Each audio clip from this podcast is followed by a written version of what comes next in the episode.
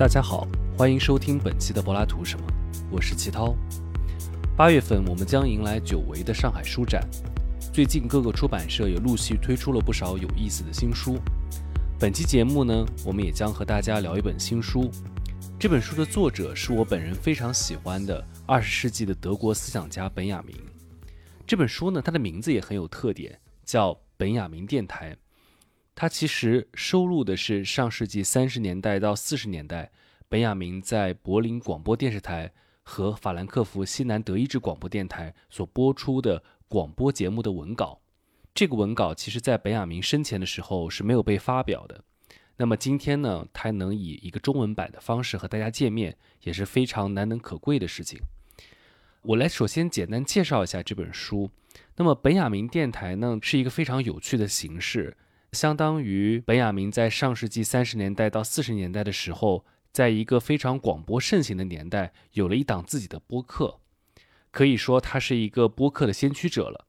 我们也很少知道其他的思想家会像本雅明那样去主持一个自己的广播啊，有一个自己的电台。所以呢，这本书呢是本雅明作为主播的一本书，非常有趣，也和我们播客非常有关系。今天我特别邀请到居住在柏林的洪堡大学法学博士李科。那么李科呢，今天将会和我们一起来聊一聊本雅明，以及本雅明当时居住的柏林，以及那个时候柏林广播的情况。我们先请李科同大家打一声招呼吧。Hello，大家好，很高兴参加齐涛老师的播客节目。我是李科，我现在居住在柏林。谢谢大家。这个应该是你第一次参加播客节目啊？我们以一种线上的形式远程连线。对，没错，我一直是某些播客的听众，这是我第一次参与录制，呃，非常的荣幸。对，这也是我们俩其实非常独特的一个对话方式，因为我们之前都是在线下，然后在柏林见面聊天的。今天第一次啊，又听到这个声音是在以播客的形式。上世纪三十年代的时候，我觉得当时的德国的听众他也应该非常有耳福，因为他可以听到本雅明的声音。我们其实是不大知道本雅明是怎么说话的，但是本雅明在三十年到四十年期间，他录制了不少的这个这个节目。但是我想说的是，可能对于今天的。这个中文听众来讲，听播客也许是一个更加潮流的事情，但是听广播可能不再是一个特别潮流的事儿了。但是在德国，应该听广播还是有非常大的一个稳定的受众的。所以，不知道呃，李科对于这个广播现在在柏林的一个情况，是不是有一些了解呢？呃，我多少会了解一些，因为基于这里的生活经验的话，广播其实在德国人的生活当中还是扮演着一定角色。虽然说它的信息传递的一个份额已经被播客和其他的东西、流媒体等等占据了很大的部分，但是作为一个信息的基础设施来说的话，广播依然是有一个不可撼动的地位。比如说这个交通信息，或者是呃古典音乐、流行音乐等等，广播依然是一个具有刻度性的一个标尺。它呃有一些新专辑，比如说某些古典音乐的录音。会放在某些广播电台进行播放，这会是一个比较重要的文化事件。目前还是如此。另外，在呃一般人的日常生活当中的话，某些广播的声音啊，还是在比如说柏林非常典型的小酒馆这些地方，它是一个很典型的背景声。哦，就是他们在酒馆里面背景还是会放广播的，是吧？有的广播电台会循环放音乐，然后他就把那个当做自己的 BGM 了，是吧？对，啊，不仅仅是 BGM，在小酒馆里面更为常见的是新闻广播，尤其是本地的新闻广播。啊，某些地方发生了什么很小的事情啊，某些地方发生了什么事故啊，那么在广播里面你都会听到这些东西。它反正也是不占你的这个脑容量，也也不占你的思维能力。那么在小酒馆里面非常适合作为一种，呃，具有谈资性的个背景的声音。哦，就他们喝酒喝着喝着，然后正好听到一个八卦来了，然后正好可以聊一聊，是吧？就柏林前段时间不是说南边跑了一头狮子还是老虎，后来证明不是，是吧？呃，传说是狮子，但是最后证明是一只野猪，现在也没有找到，不知道是什么。总之引发了很大的一个讨论。嗯，对，我相信这种可能就会在广播节目里面聊，但是很少会有什么播客节目会专门来聊这个。那个以前叫什么新概念英语是吧？新概念英语的某一册的第一集，对吧？Puma at large 就是这个故事。对，对，这个可能很多人都是知道的。但是广播的话，它相对于播客以及相对于这个电视节目，它一个更为典型的特色，在今天看来仍然是它的即时性。比如说这样一个，呃，狮所谓狮子逃跑的这样一个新闻，你会在广播里面可能循环听到，它会不断的 update 啊。但是这样一种更新的速度的话，在电视上是没有的，播客是不更不可能做这样一个专题节目去去弄这个的，除非是像推特这种。而推特的话，它的文字稿。的传播的这个范围和和效率也是有限的，所以说，呃，广播来讲的话，它在当今的一个媒体生态里面，尤尤其是在德国，它依然占据一定的位置，呃，还是比较独特的。嗯，对，所以就像很多那广播一开始它的那个 logo 啊，就是一个信号塔，它不停的在发出那个电波声波，然后它那个一直保持着发出电波声波的那个样子，其实也是刚刚你讲到的，就是它可以一直。在在更新是吧？然后一直在传递的那个信息。对，这个信号塔其实正是德国广播发展史的一个标志性的东西，因为德国广播它的播送范围的逐渐推进，就是随着信号塔的不断的扩建而实现的。那广播在德国产生的最初的标志，就是在呃柏林东部的一个小镇，现在也是属于柏林，叫做 Königswurzhausen 那里的一个信号塔的建成为标志的。而在柏林的周边，在逐渐的兴建着很多的新的广播的一个信号塔，然后我觉得是这样子，这是一个基础的物质条件，这样子本雅明才有可能去做这些广播。所以这个在柏林，我一直觉得有的时候手机信号不是很好，经常就是走着走着，就手机就没信号了啊。但是看来听广播也许不大受影响啊，可能这个声波它传递也许比对那个手机信号还要强呢。对，这恰恰是一个广播和手机信号的一个重大区别，因为。在德国来讲的话，广播一开始是属于叫做帝国基础设施，而它的规制是受公法规制的。比如说最开始的一八九二年的时候，就建立的一种，就就有立法是，呃，建立这种电报系统的权利完全属于帝国。然后一一九零八年的时候，又把这个这样一个规制的一个权利，呃，规制广播的权利纳入了这样一个法律。那在魏玛宪法里面。设专门的条款规定了对于广播的一个规制，这是今天看来是很罕见的。但是在当在当时的话，之所以是出现这样一种情况，第一就是因为广播是一种非常新兴的一个媒介，传播效率很高。另外一个的话，就是当时会把广播以及到现在也也是这样子的，把它理解为一种公共基础设施。而这个电信的话，其实在德国它有很大的一个私营的成分，我们可能每一个人都会。这个使用不同的不同的这样一个私营公司的一个手机网络，那么这样一个建设的质量是参差不齐的。所以我在这里在柏林录制这个播客，很可能不知道在什么时候在中间我的信号就会中断，因为网络的质量确实不好。哦，哎，刚刚听你讲，让我想到就是我们看很多的谍战片，两个这个从事谍战的人员见面了，一方会对另外一方说：“说你那儿有电台吗？”这个电台就是当时他们之间能够相互联系的一个重要的方式。他在电台里面用一些暗语传递出一些信息，然后他那儿对面有一个字典，就可以去接收啊，可以去破解这个信息。后来在战争啊等等的方面，它都会有一个广泛的运用。所以可以说，在本雅明那个年代啊，因为我们知道他是一战之后，二战的初期。呃，在这个时期的时候，等于广播在当时应该是一个非常重要的一个媒介。那等于很多的渠道啊，很多的功能都在这个广播之上。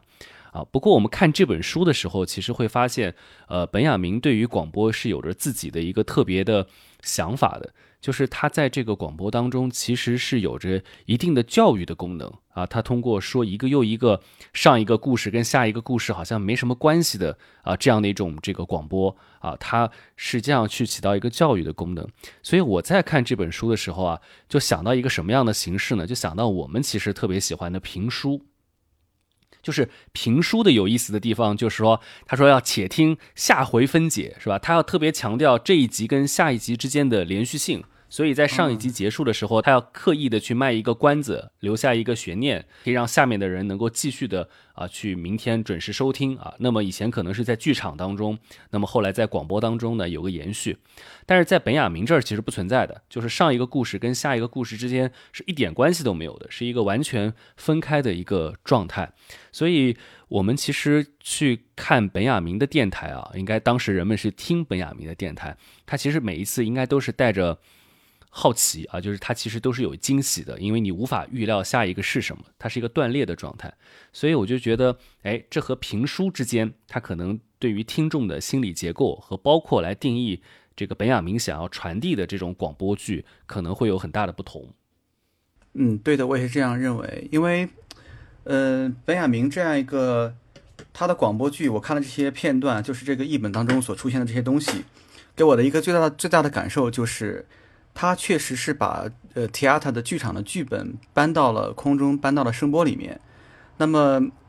嗯，本雅明这些这些文本，或者是他的声音，或以声音的形式，他更多的是呃提出问题，非常非常强化性的提出问题，而并不是给你描述一个故事的脉络，让你去作为一个故事的听者，而是敦促你作为一个对这些问题的一个反应者。如果你对这些问题没有反应的话，那么你会觉得这些。声音会可能会比较无聊，但是如果你作为一个真正的听者去面对这些东西的时候，那么你就能跟上它的节奏，那么就意味着你进入到这样一个呃剧本当中，你参与的这样一个剧本的完成，那么这样的聆听就会比较有意思。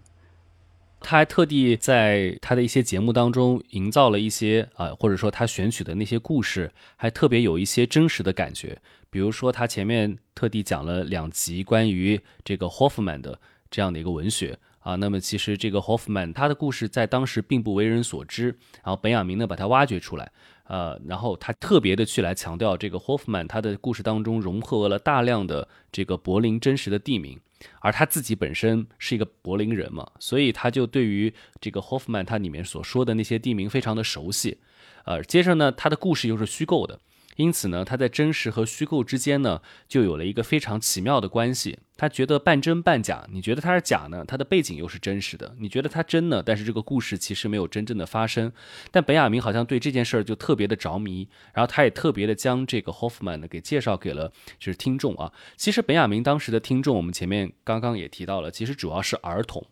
所以我自己在看的时候，我就不禁的在想，其实本雅明有一种将想象力、还有画面感等等的，想通过这个方式传递给儿童，然后让激发起儿童的那种一种和城市也好，或者是和日常的那种经验的那个感觉啊，那种这个想象的这个感觉。我不知道你读的时候，你看到它里面所提到的那些你也非常熟悉的柏林的地名，你会不会也有类似的遐想呢？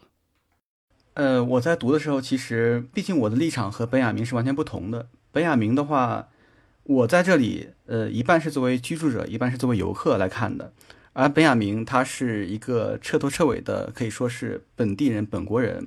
他看待这些景观的视角和我是不同的。所以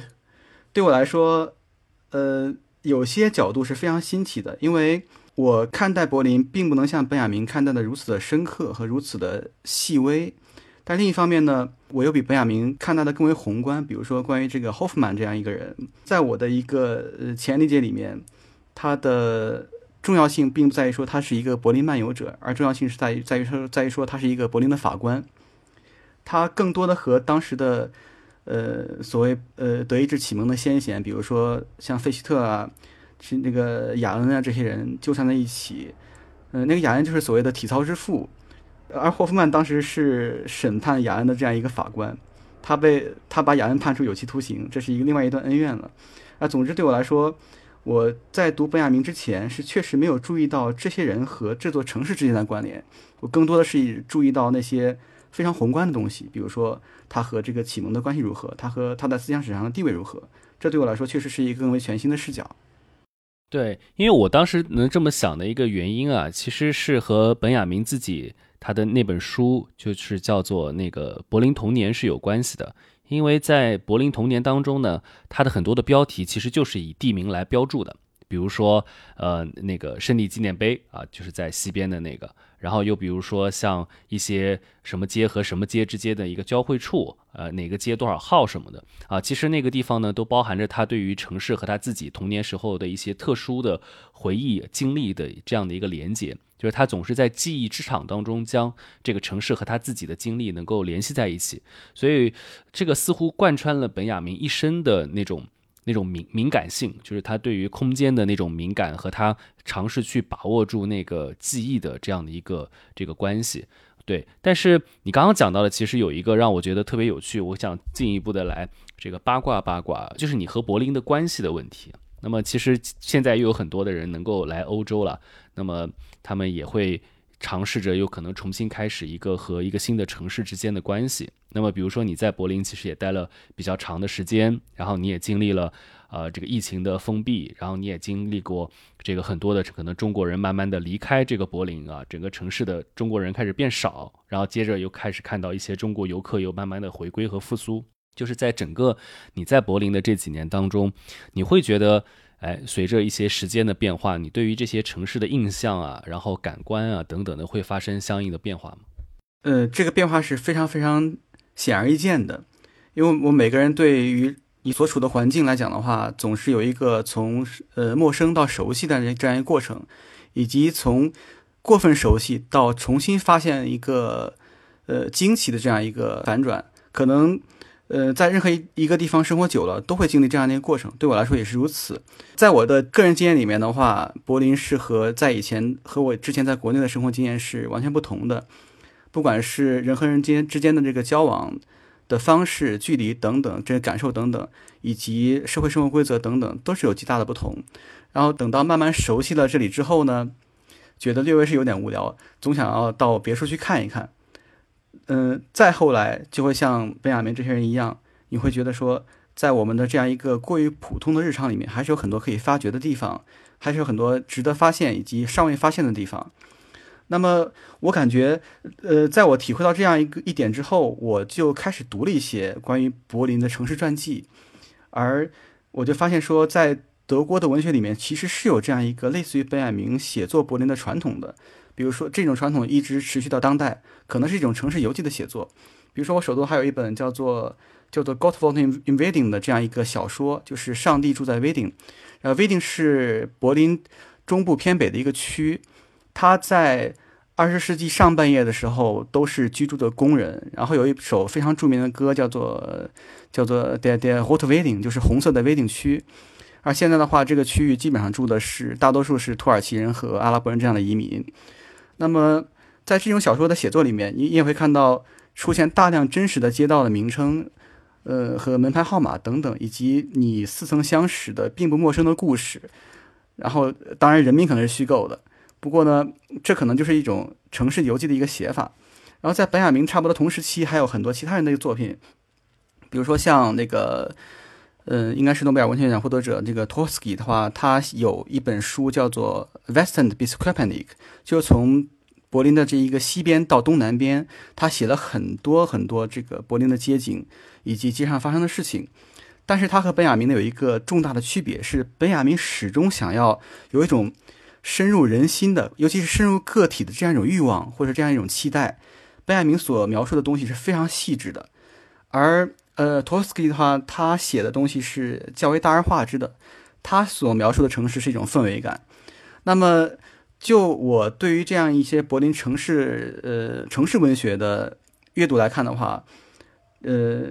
我觉得这这座城市，你是不不论是作为一个新来者，还是作为一个久居于此的人，都有更多的可以挖掘的地方，以及你和你你还没有注意到的地方。我在柏林期间啊，其实受到这个理科的照顾很多，因为。每次见面，他都能带我去新的馆子，然后去找到美食。就是他把他的这个美美食的这个地图啊，都是非常慷慨的，每次都带去新的这个店啊，所以我每次都非常兴奋啊。就是每次去吃一个馆子，然后就点亮了一个地区，然后 这个下次还没来得及又去这个。重温一下的时候，哎，又有一个新的馆子啊，所以我一直觉得，在这个美食界啊，这个李科像是一个柏林的浪荡子啊，就很少去这个 这个钟情专一在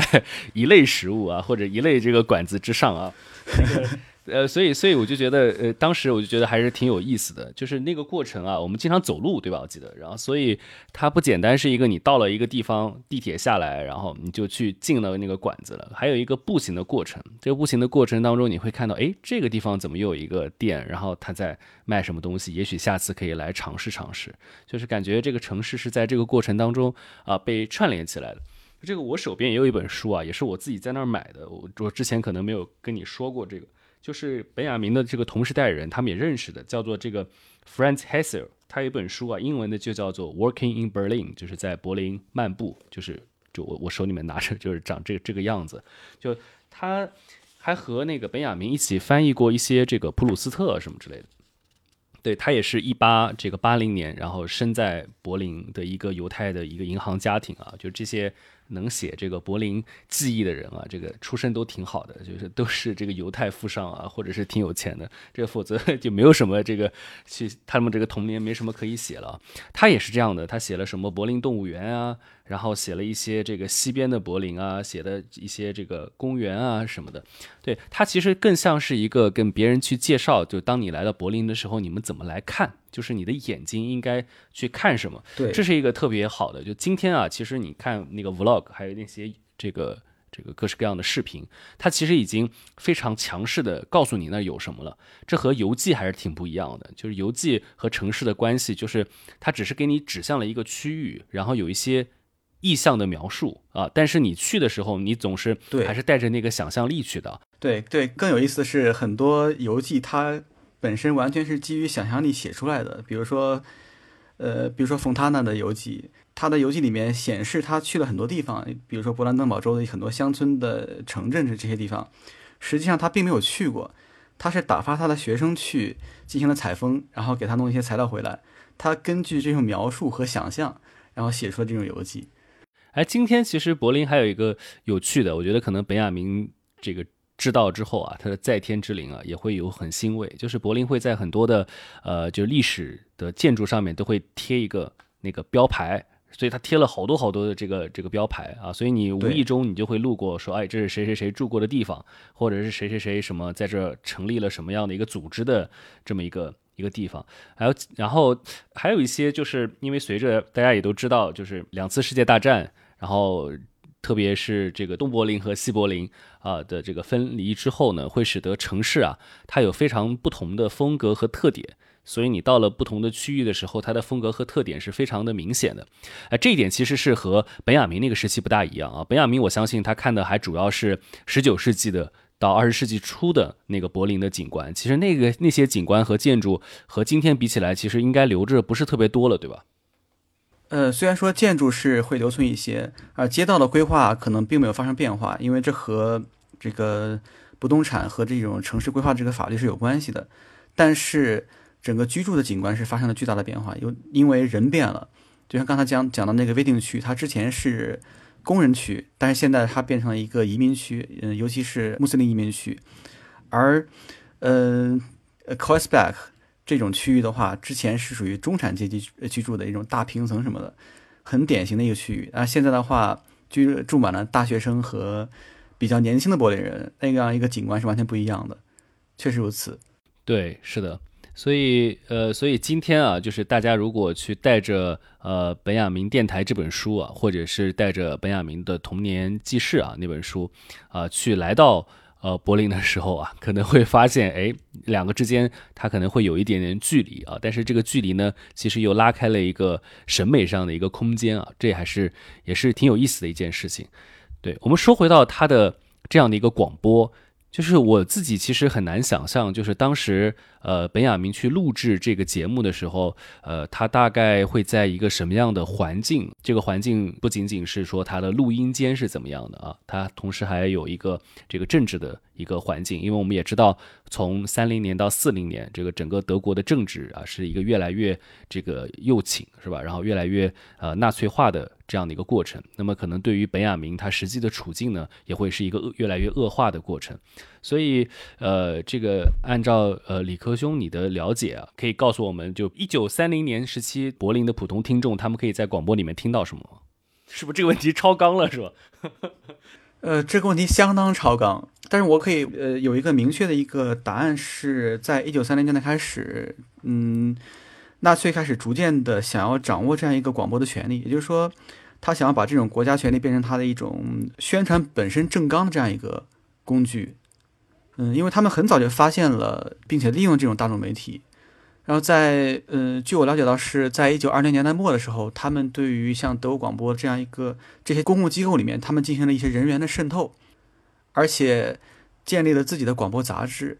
其中呢，主要内容就是反犹和反自由民主，以及反对这个维玛宪法，并且他们确实在技术上面呃笼络了很多呃专家，然后建立一个自己的一种技术网络。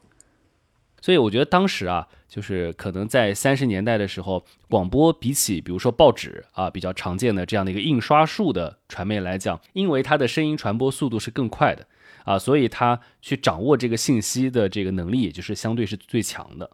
德国的广播网络当时是分散的，它有很多电台，比如说除了柏林之外，在汉堡、不莱梅、基尔等等，他们会呃。他们有有一些内容上面的串联，但是就物质上面来来讲的话，物理上面来讲的话，他们是分开的。呃，运营上面来讲的话，它也可可能也是分开的，尽管都受公法的监管。那所以，嗯，在从政治上来讲的话，纳粹党人他们没有办法实现说我们我对这样一个电台进行一个统一的接管，于是他们就在内容上面在呃进行一个逐渐的渗透。我读的有些材料上面，他们说非常明确的使用的“渗透”这个词，而不是接管，这也是也是一个行动上面的一个重大区别。嗯，所以可能在那个时期啊，就是其实能有机会听到本雅明电台的人也未必很多，很多人也不知道会有这么一个节目啊。我不知道你当时怎么样的，就是你在国内读书的那个时候还听不听广播？我记得我自己最后听广播的时候还是。大概初中的时候啊，暴露一下年龄啊，我读初中的时候是两千年左右啊，那个时候还挺多人听广播的啊，就是这个听广播有个有一个非常有趣的事儿，就是你得一定要记住广播节目的播出时间。你错过了就错过了，而且你又不可能像现在一样的在网上可以找到回放啊，它是根本不可能的啊！所以你就是为了不错过，你会提前在那儿等着，就是候在那里，是吧？你生怕错过了，所以这是一个你和广播主播之间一个非常呃奇妙的一个关系。所以我相信那个时候也许有很多的呃这个德国的儿童啊，就在这个广播前会等着这个本雅明的这个声音。但今天我不相信啊，谁会？等着某一个这个播客的这个声音啊，都会说哦，这个播客更新了，然后我们再去听啊，可以回放嘛，可以随时随地的听嘛。它打破了时间和空间的限制啊。这传统的广播听友啊和这个主播的关系啊，有点像什么？这个鹊桥相会啊，就是你在那个点七夕的时候，你就那个时候你一定要这个踩准点。但现在不会了，现在是一个就是点播的一个状态啊。啊，本雅明很显然是他是掌握了一个话语权的，并且从中能有能够有所收益，这可能是比很多播客的一个播主要更为幸运的地方。哎，我不过我在读这样一个本雅明的集子的时候，我发现说他对于广播来讲的话，他可能他的期待以及他的一个预设，要比我们今天所刚才所说的这样这样一种即时性或者是固定性来来讲的话要更多。他更为看重的是广播的一个直接性。而他把直接性其实是理解为他所谓艺术作品的一个重要的一个属性吧，所以说我觉得他是把广播当成一个一个非常非常重要的一种，嗯，媒介也好，或者是艺术作品来看也好，他对于广播这样一个推崇，他有他艺术理论的方面的道理。对，我觉得的确，这个还包括和。就是布莱希特的那个关系啊，就布莱希特的那个剧院是吧？就是我通过去演出这个话剧，一遍遍的演出啊，他要和台下的观众有一个这个面对面的，在一个这个空间当中的这样的一个关系啊。不管说这样的一个关系是某种提醒意义的、教育意义的，还是某某些意义上的，就是那种就是非常中立的这个客观的这个联系。但是总之呢，就是哎，他要有一个现场感啊，现场感。对对对，我在柏林也是经常去剧院，也看过一些布莱希特的戏剧，比如说《四川好人》和那个母亲。然后在看母亲那个剧剧的时候，恰巧是在十月份东德的国庆日，在布林德三本。当时的剧院的剧场设置就是非常的，呃，他有他有意的消弭这种剧场和广场之间的界限。然后剧场的话，基本上是和观众席是平齐的。那么你会觉得这个演员和你是近在咫尺的，然后他这个剧院方面对这个剧的改编，其实也是把它从当年的一个场景当中挪到如今的一个日常生活里面，说我们为什么今天还有必要去讲这样一种资本主义批判，就是在日常资本主义的一个生活场景之下，我们为什么会有一种革命需求？他会把这样一个改编成这样子，他一方面是从呃戏剧本身的临场感，另一方面是从戏剧内容的这样这样一个现实感。进行了这种改变，使得你，呃，以此来展现布莱希特的戏剧的呃一个一个想法吧，我是这样看的。我们这本书的前言啊，就是王普老师所写的前言当中，他也特别提到。就是本雅明他去介入到这个广播的这一新媒体的时期，也是他和布莱希特友谊急剧升温的时期啊，相互影响的一个阶段。而他自己呢，也做过讨论过布莱希特的这个广播的节目的这样的一期节目。对，所以这一时期还真的就是一个，就是本雅明和这个布莱希特还共同有一种就是这种实验性的这种创作的这个东西。呃，另外一个我刚刚听你讲哦，突然想到，就是我不知道，就是呃。这个节目它在当时是什么点播的？是下午播的、上午播的，还是晚上播的？这事儿我不知道。就是如果呃，我猜啊，比如说它是晚上播的，那还挺有趣的。就是它有一种就是造梦师的感觉啊，就是给你一种听着听着听着，然后就可以让小朋友带着这样的一个想象入睡的过程。我觉得本亚明如果他这个给孩子的节目，我一直在想象这样的一个场景啊，当时。那个卧室啊，或者是家里面的灯应该也不是很亮。然后在这个过程当中，听到这个本雅明去讲的一个又一个的这样的故事，孩子可能听着听着的时候，家里面说：“哎，你可以睡觉了，或者听完了你就可以去睡觉了。”就你从来没有想过，这个本雅明这么一个很有思想的啊，特别是对那个时代有非常敏锐的洞察，而且是一个很悲观的这样的一个思想家啊，他其实会有这么一个这个功能啊，这是一个非常有有趣的一个形象。对，也不知道这些听了本雅明广播的孩子里面有多少将后来成为了哲学家或者是什么别的家，他有这种想法以及这样一种熏陶的话，嗯，是的。但我觉得可能听本雅明的人，他的这个承受力还是可以的，因为你看本雅明在这个《本雅明电台》这本书里面啊，他至少就已经记载了本雅明讲过两次的一个事故啊，一次就是那个庞贝古城。啊，他是怎么样被那个火山灰给掩埋的？还有一个就是这个中国的广州的一场戏院的火灾啊，这个也是本雅明呃特别讲的。所以小朋友等于 要听着这个古老的异域的一个地方，然后发生的一个这个悲惨的事情，然后然后作为一个广播剧，这也是其实在我们的这个价值观当中，其实很少能够想到的事儿。对，其实讲恐怖故事在德国的这一个儿童文学里面。嗯，它也是有一个很长远的传统，对，是一个很长远的传统。你以前我们知道，像像格林童话，它其实是一些黑暗故事，只是我们看到的后来的都是节本。那么，在在这个在这个之外呢，还有很多德国德国现代儿童文学的始祖，比如说那个 Max Moritz，就是马克思和莫里茨，它就是一个恐怖小说。呃，它分为七七幕吧，或者是七个章节，然后前六个章节都是。在这个村子里面，一个小男孩叫 Moritz，呃，Max，另外叫 Moritz，他们是如何去捉弄别人的？然后第七次的时候，他们捉弄别人失败了，然后被这个呃这个碾骨机碾碎了，然后又又被做成了饲料啊等等，这样一个很很悲惨的故事。但是这种悲惨的故事在德国儿童文学里面是极为普遍的，甚至是正常是常态。这也是让我知道这个事情之后，我觉得是大为诧异的一点：为什么他们可以给小孩子看如此血腥的东西？以以恐吓的方式来教育孩子，让人非常非常的惊奇。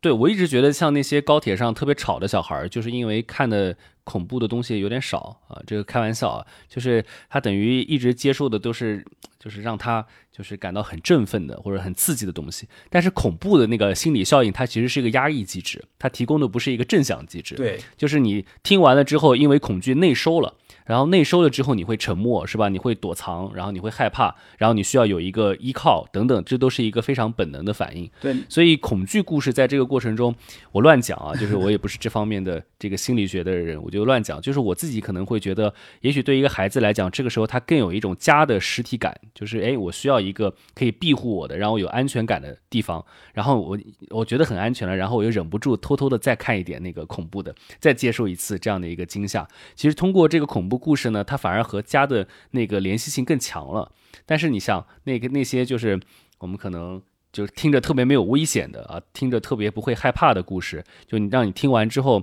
就是就小朋友就会陷入到某种可能就是肆无忌惮的那个精神这个状况啊。这个状况呢，其实哎，可他可能也不能体会到生命当中某些哎他自己可能体会不到的那些幽暗的这个层面。对你讲的这个东西很有意思。这可能确实能够构成一种论据，就是说，为什么我们对德国人有一种特别守秩序的印象啊？是被吓大的大概。然后你你跟我说我们要做这样一个播客之后呢，就前两天我到了一个柏林东北边的一个城镇，叫做 e b s 巴的，那里是呃柏林周边第二座广播塔建立的地方。然后在那儿我了解到一个故事，就是关于呃德国儿童文学的，不好意思，这个名字我现在忘记了，但是里面有一个非常典型的结局，也是这种恐怖故事。比如说一个孩子，他就是拒绝吃饭，他总是拒绝吃饭。然后他就是他就越来越瘦，越来越瘦，最后就得了厌食症，饿死了。我们我们在我们的童话故事里面，以及在我们名家作品里面，像叶圣陶的作品，呃，他讲这个四字格什么这些这些作品里面，在我儿时读过的，他尽管尽管说有一些规训，有乃至有些恐吓，但是他最终会归向一种较为光明的结局，而不是突然说你完了。但是在德国儿童文学里面，就会就就会有这种东西。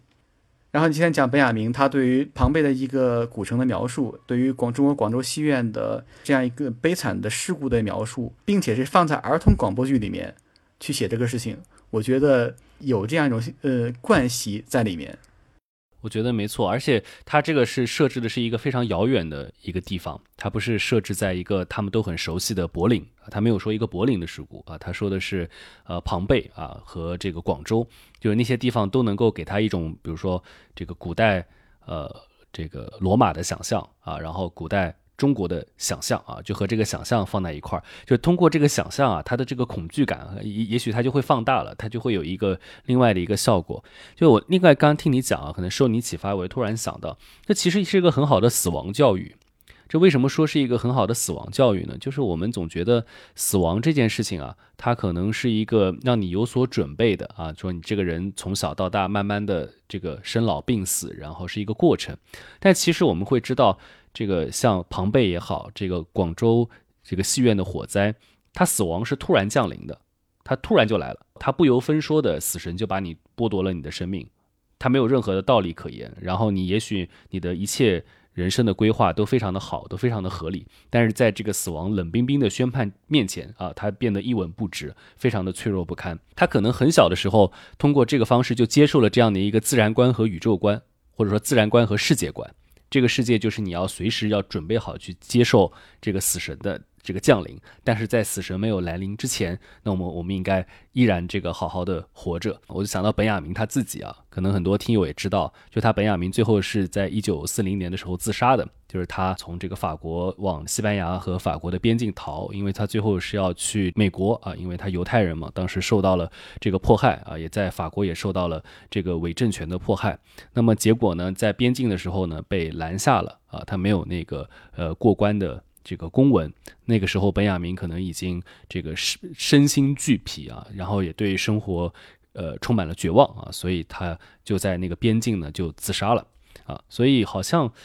如果我没有记错，可能在那边还有一个他的类似于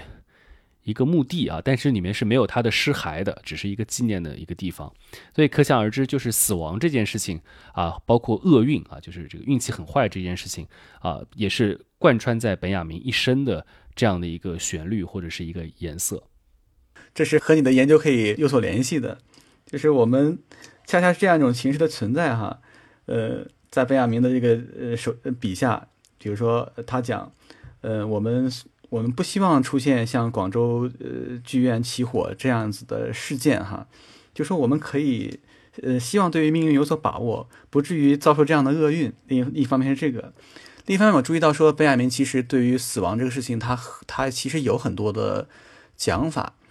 我在读本雅明那个集子的时候，就是启迪的时候，我发现说他有一些关于关于死亡的一个说法。当然，这样一个。就是你刚才讲的说，因为有死亡的一个存在，死亡甚至是会不期而至，它可能是一种暴死。那么我们知道政政治学上说，像霍布斯讲说，基于对于一种暴死的恐惧，促使我们做什么什么事情。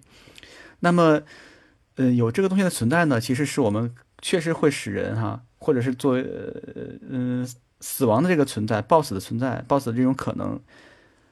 它能够起到一种呃你你讲的那种生命教育的一个效果吧。如果对孩子们说的这些话的话，就我们再讲到前面啊，就是故事的形式这件事儿，就是就毫无疑问，他的这样的一个广播稿，呃，它更像是一个这个故事啊，或者是一个广播剧啊，即便是他那个广播剧后面，我们也觉得它也是个故事。但可能熟悉本雅明作品的这个听众都会知道，本雅明有一个非常有名的文章啊，叫做《讲故事的人》。那么讲故事的人呢，他其实特别讲说讲故事这门技术是怎么样，就是越来越式微的啊。这点其实都不用。就是本雅明专门写文章告诉我们，就是我们自己的实际经验就可以告诉我们，其实周围现在能讲故事的人越来越少了。他会讲故事，能把一个故事啊啊，且不说故事，能把一件事儿能说的活灵活现的人，其实也越来越少了。现在大家都特别善于去啊，要么去要尝试去表达自己的内心感受，然后要么就跟大家去聊一些这个公共话题，那么或者呢，就是去呃，就是聊一些理论啊，甚至很多，我觉得很多。人他聊理论的能力都比聊自己讲一个故事的这件事儿啊，他的能力都强。所以这个本雅明会说呢，这个讲故事这件事情从十九世纪啊，这门技术就已经衰落了。那么本雅明特别强调的是什么呢？他说这个讲故事能力的衰落啊，这门技术的衰落其实是跟人们经验的匮乏密切相关，就是人们他能获得的有意思的经验、丰富的经验呢，就变得越来越少。他说有两类人啊，讲故事是特别擅长的，一类就是水手。啊，就是那个他到处游历，然后每到一个地方就把游历看到的一些事情传递给一直在当地不不不出门的这些人。还有一类人呢，就是在当地的那些像农夫一样的，就是他们可以把本地的这些故事世世代代的能够传递下去啊。他们也是一个会说故事的人。他说，但是呢，随着小说的兴起之后，那个重视个人表达的时代呢就降临了啊，说故事这门技术呢也就式微了。啊，所以我就觉得今天很有趣的，就是今天就很多的这个父母啊，他其实没有意识到，就是说故事是一个他可能和孩子之间去进行情感交流和经验分享一个非常重要的一个纽带啊，他可能不愿意去跟孩子说故事啊，他就是跟他给他命令啊，或者是给他吃喝，塞给他一个 iPad，但是没有给他一个说故事。就是换句话说呢，就是一家人啊，从来没有在一个故事情节当中啊，就是共同待过，你知道吗？所以他们没有办法去去觉得啊，那父母就是父母的事儿，那我就我的事儿，所以彼此之间是非常难沟通的。这彼此之间也就意味着是某种经验的这个这个匮乏。对，但我在这里可能想，这和就是大家呃。聊的是本雅明另外一个事情，就是和播客啊和这个广播特别相关的这个故事，怎么样才能在听众的记忆中，它能够占有一席之地呢？就你怎么听完之后，呃，怎么让听众不忘掉这件事儿？他说这个故事呢，要说的非常的自然啊，他要越来越这个彻底的能够融入观众自己的经验，然后能让观众去产生一种内心的欲望，这个欲望是有朝一日，他也特别想把这个故事转述给别人。而达到这样的一个吸收故事的过程呢，它需要一个特别松弛的状态。他说，但是在那个时代，他说松弛的状态已经是越来越难以获得的了。而人们获得的精神松弛的顶点，往往往是一种厌倦的状态，而不是一种吸收的状态啊，不是一种积极的状态啊。我觉得本雅明的这个观察和他的这个分析是非常有趣的，也非常的这个有道理。就是人听故事，你不能绷着啊，你得松弛。然后松弛的时候呢，啊，你的那个理性的防线，然后你的一系列的那种，就是这个这个和别人能够敞开心扉的这个状态才能打开。然后这个打开之后，然后它能够进入到你的经验的这个和记忆的结构当中，以便有朝一日你可以复述给别人啊，这个故事呢就这样传递下去了。所以我觉得本雅明可能在他的这个广播当中，可能要传递的一件事儿。也和我们今天也有关系，就是我们怎么样去来聊本雅明电台里面的故事，而不是去聊本雅明电台这本书啊，这可能就是本雅明想要达到的效果。呃，这这个这个也是非常困难，尤其是对于呃长期从事学术的人来讲的话，因为我们经过这种训练和自我规训，我们习惯性的从一种理论的方式入手来讲我们本身本身的经验，而不是说呃。以讲故事的方式去传递某种感受和信息，也就是我们可能比较呃能够以学术的方式去研究本雅明，但是我们很难以本雅明本雅明的方式去讲述本雅明。对，你知道我回国之后，就是大家碰到我问的最多的问题是什么？就问问的最多的问题是，你如何评价现在的这个欧洲？啊，你现在如何评价当代的这个德国啊？无论是这个生活也好，然后呃思想界、学术界也好啊，他问的是要评价啊，但是他很少有人问我说，哎，你那儿发生过什么趣事吗？你有什么有意思的事儿，然后可以给我分享分享啊？其实是没有的，基本上我好像没有碰见这样的朋友，对，所以我自己还是挺难受的，你知道吗？因为我特别想分享的是事儿，我不想分享我的评价。如果他们问你这样一个问题，然后你给他们你给他们讲故事的话，你很可能会被冠以呃，你可能会得到一种顾左右而言他的这样一个评价，就是不讲重点。对，或者他们就觉得我特别不正经。呃，就觉得你特别不正经，能不能说一个故事啊？给你讲一个段子啊？但其实人们其实又很渴求段子，是吧？又很渴求故事。如果你真讲一个非常有趣的故事和段子，哎，他可能印象还更深。嗯，但是你跟他讲一些你的评价，其实他们听听也就听听了啊。这也是我觉得，呃，我看了那个本雅明的这个，然后我自己想到的，就是感觉有超多的这个故事啊，可以说，比如说我记那个，我不知道有没有跟你说过。一个故事就是从那个布拉格坐火车回柏林的时候，然后坐在那个车厢里面，那个车厢就是六个人，三个人三个人面对面坐的那种那种车厢。然后下午的时候它里面就没开灯嘛，然后但是冬天的时候到了四五点钟它就等于全黑了，你就得开灯啊。但是你们有些人呢拿拿着 iPad 在看剧，然后有的像我这样的就手机快没电的这种人 就就只能发呆了，知道吗？所以我特别想开灯，这样我可以看书什么的。然后我就提议，我说：“那我们是不是现在可以开灯什么的？”然后对面有一个德国的女士，她说：“我们你看，我们这有六个人，呃，可能大家有不同的想法。”她说：“要不我们这样，我们投票吧，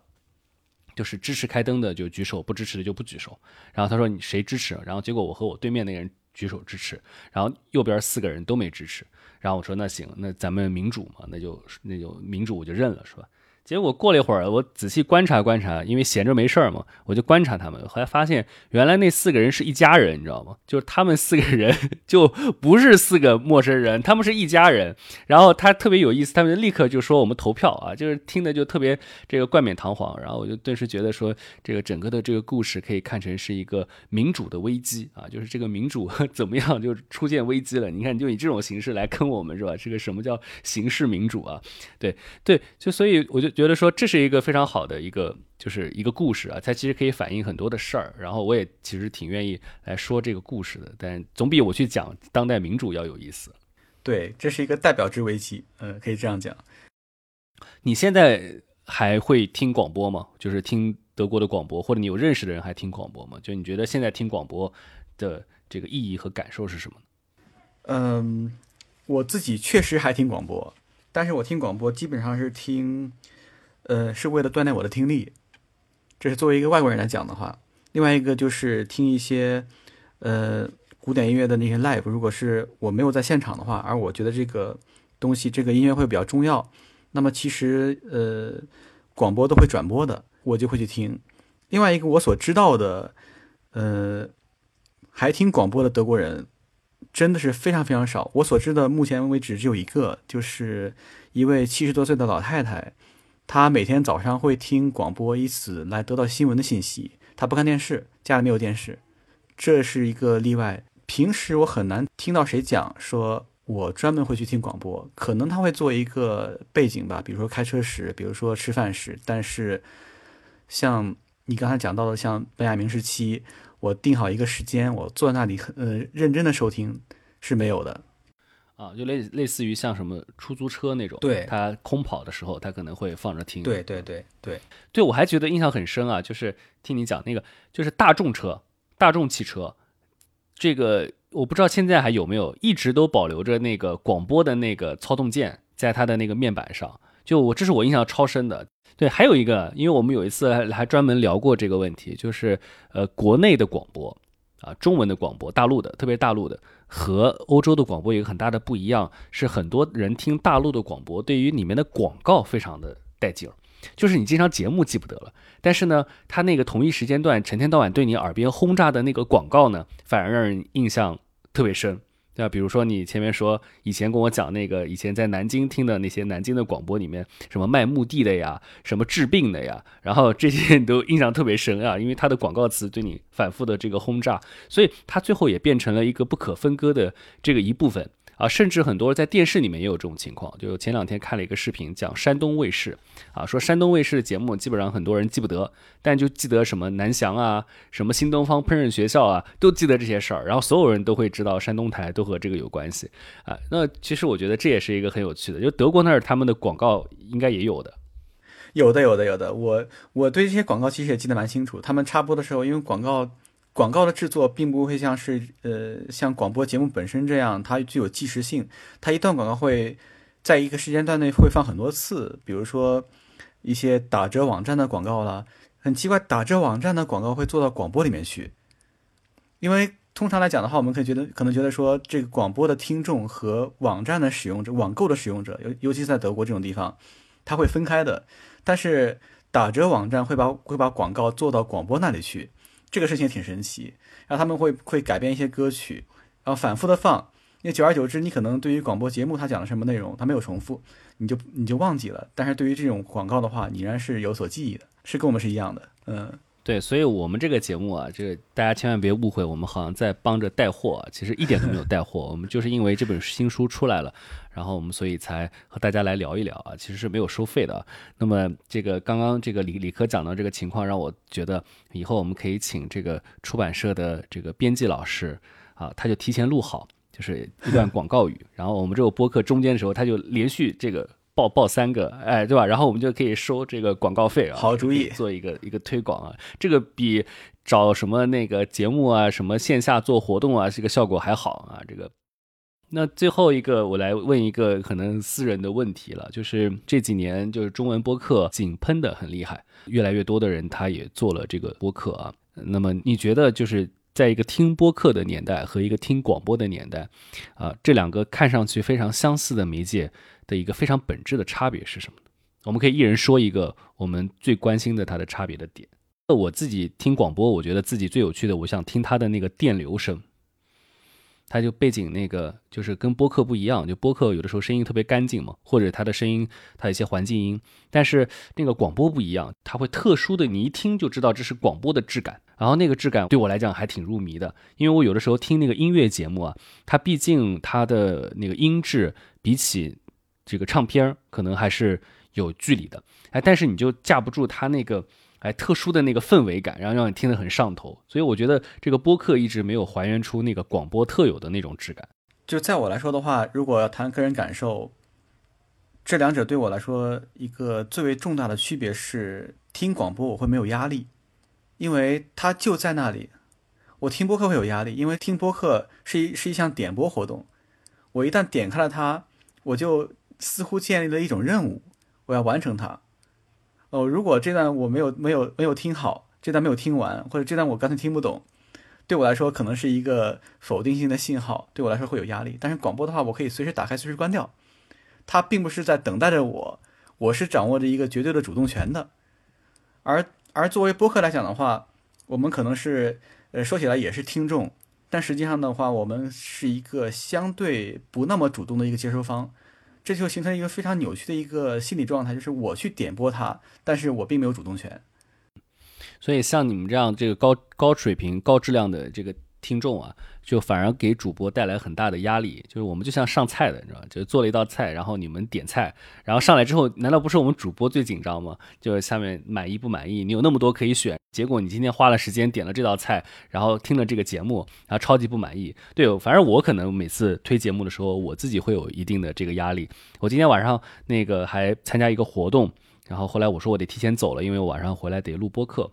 然后另外一个不认识的人就说：“哎，他说我也听播客的，你播客叫什么名字？”然后我当时心想说：“我爆出柏拉图什么时候？我特别期待。”他说：“我没有听过，我不知道这个播客。”那我就放心了，你知道吗？我特别怕说：“哦，我知道了，这个在我的这个收藏列表里面，你们已经快半年没有更新了。”哎，我超超级怕听到这个。哎，所以你可能点到了一个呃，当今来讲的话，广播和播客之间的另外一个重大区别。从外观上来看的话，就是广播它其实是一个匿名性，是一个匿名关联，而播客的话，其实。你和相熟的主播，你可能会有私人联系。那你和节目之间，因为你是点播的，你和节目之间的话，其实是有一种是一种这个有一种意义关联。所以说，对于这个播客来讲的话，播客的播送者、录制者和播客的听众之间，呃，两方其实都是有压力的。那么这样一种微妙的压力状态，我觉得很可能，呃，似乎更接近于本雅明所期待的广播剧的这样一个状态。就是你要参与，你要共同完成。作为听众来讲的话，所以我不知道本雅明是不是一个社恐型的主播啊？但是可能多多少少，我觉得他是有点社恐的，所以他不希望别人听到他的广播。呃，我也一样啊，所以我要回去查查本雅明最长断更过多长时间啊？那么我可以向他致敬。好，再次谢谢呃理科博士做客我们的这个节目，也谢谢他关于本雅明的这本书以及关于柏林的分享。好的，好的，谢谢齐老师，谢谢大家。